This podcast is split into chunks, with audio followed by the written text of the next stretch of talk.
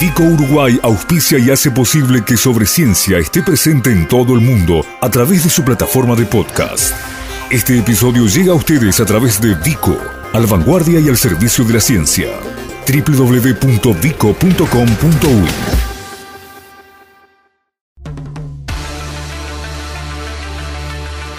Sobre Ciencia. Periodismo científico para descubrir al Uruguay del conocimiento.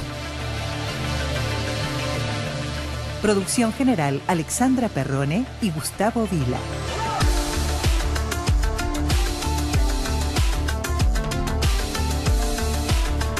Bueno, después de mucho tiempo, eh, y fue bastante intencional, vamos a volver a hablar de la enfermedad de COVID-19 o de las distintas respuestas que en Uruguay el sistema científico y sanitario ha ido dando a la pandemia. Recordemos que, bueno, desde marzo hasta acá se fueron generando un montón de herramientas, aprovechando fortalezas preexistentes para organizar lo que es un entramado que hoy nos sigue permitiendo estar dentro de un escenario de bastante normalidad, si uno lo compara esto con lo que, bueno, ha sucedido en la región y ni que hablar en otras partes del mundo. Uno, una de las instituciones que ha dado respuesta en varios ámbitos distintos es Facultad de Química. Hoy nos vamos a detener puntualmente en lo que es el laboratorio central del Hospital Maciel, allí donde se asienta la unidad docente de bioquímica clínica y hematología de Facultad de Química.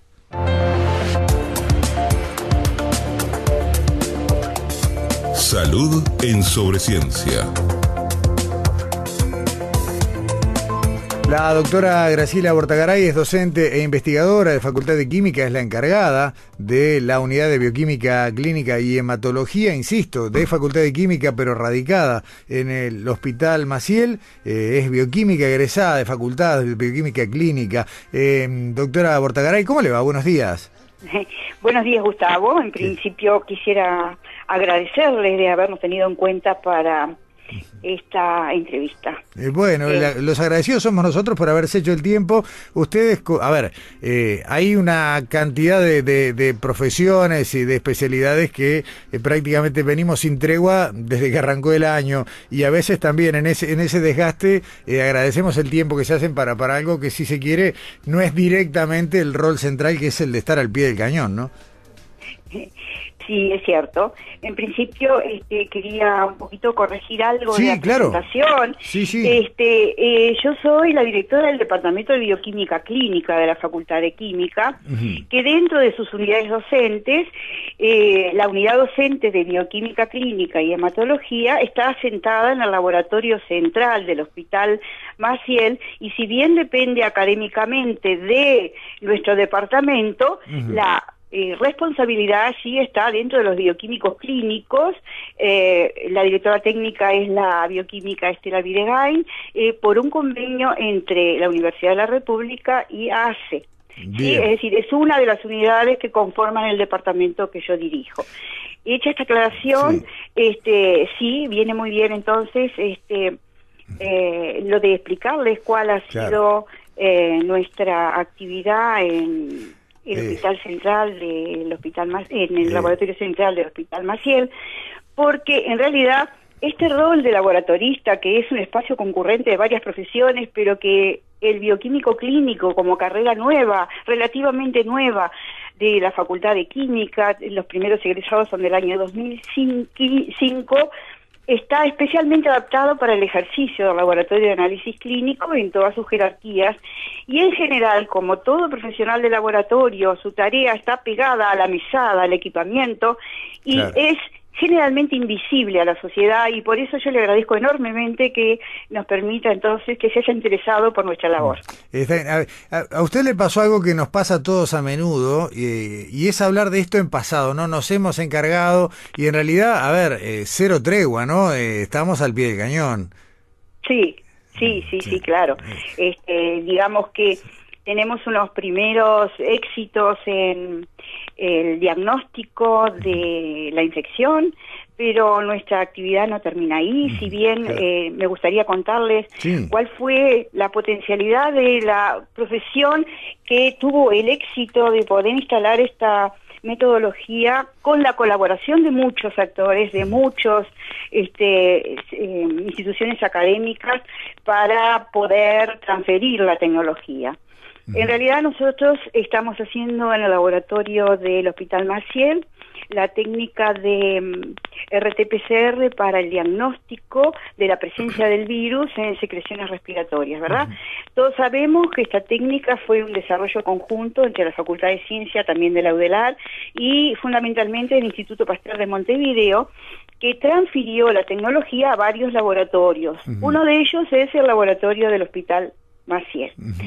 En realidad, con esto destaco que la técnica no fue desarrollada ni validada por nosotros, sino que es aplicada al diagnóstico y de una forma muy particular. Primero, porque este sector del laboratorio no estaba preparado para eh, el, equipamiento para y, el, y, la planta física para desarrollar técnicas de biología molecular. Eso como primero. Sí, sus profesionales están capacitados por su formación.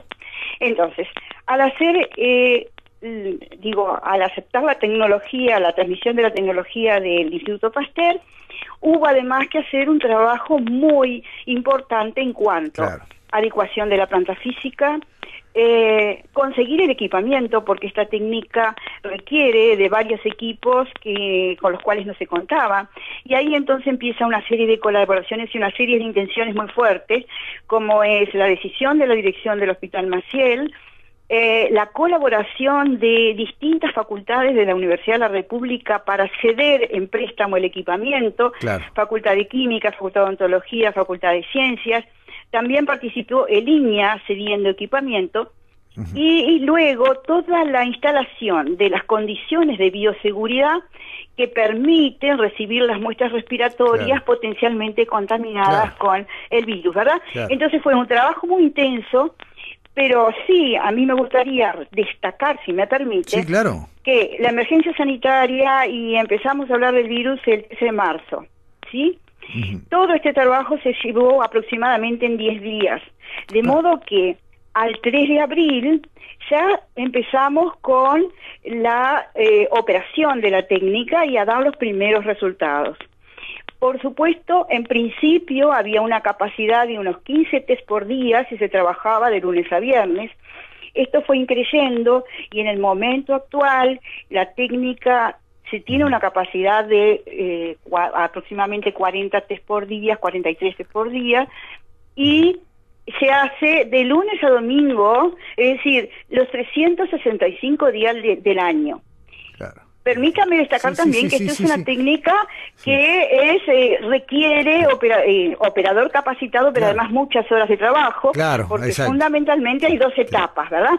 Entonces, eh, en este momento están trabajando cinco bioquímicos clínicos, aproximadamente unas seis a siete horas por día, 365 días del año. Acá, no hay, es como decía usted, acá no hay sábado, no hay domingo.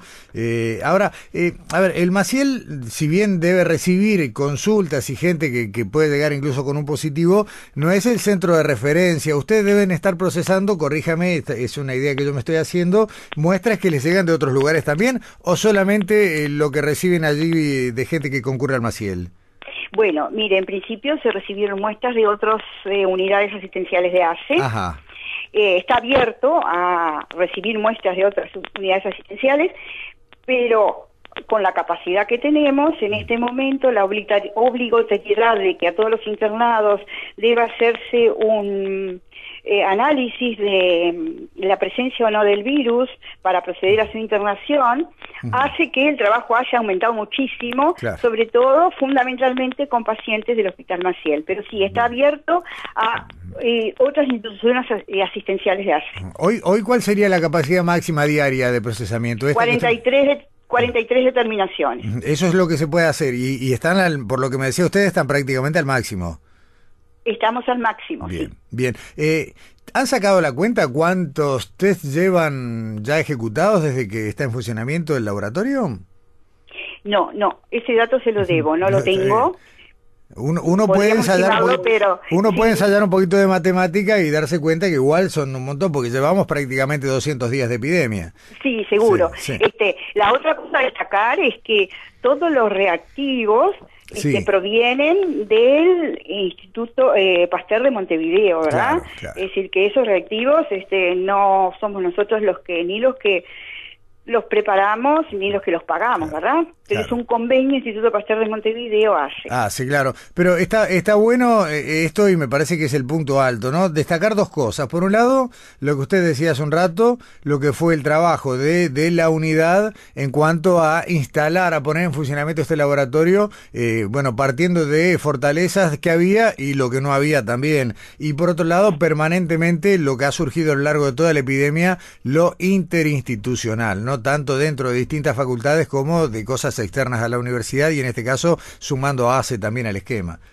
Sí, realmente es sumamente destacable lo que nos ha pasado a la Academia Uruguaya, en donde todo el mundo ha colaborado en diferentes proyectos, e inclusive dentro de esta unidad del Hospital este, Maciel, tienen otros proyectos en marcha, ¿verdad? Es decir, todos eh, con el objetivo de asistencial, ¿sí? Claro. O epidemiológico.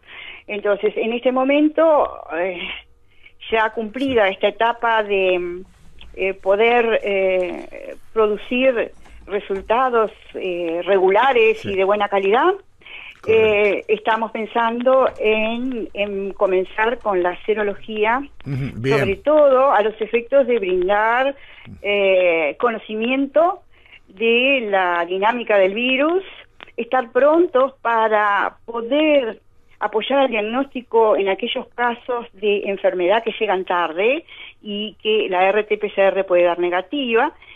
Y eh, sobre todo definir entonces la proporción de infectados, sobre todo Mm. en personal de salud. Ese está es un bien. Es, es la, la proyecto de etapa, investigación la etapa en siguiente claro. que está presentado el proyecto de investigación, está aprobado por el Comité de Ética y estamos esperando los recursos económicos para llevarlo Para a cabo. Está bien. Finalmente, doctora, y por una cuestión de tiempo, me, me quedan unas cuantas preguntas, pero, pero vamos a ir redondeando. Pero le quería preguntar, ¿cuánto, mire la palabra que voy a usar, cuánto rinde esto en materia también de capacitación, no de formación de recursos? ¿Están trabajando con gente que esté en etapas formativas o en este momento son solamente, eh, digamos, profesionales consolidados?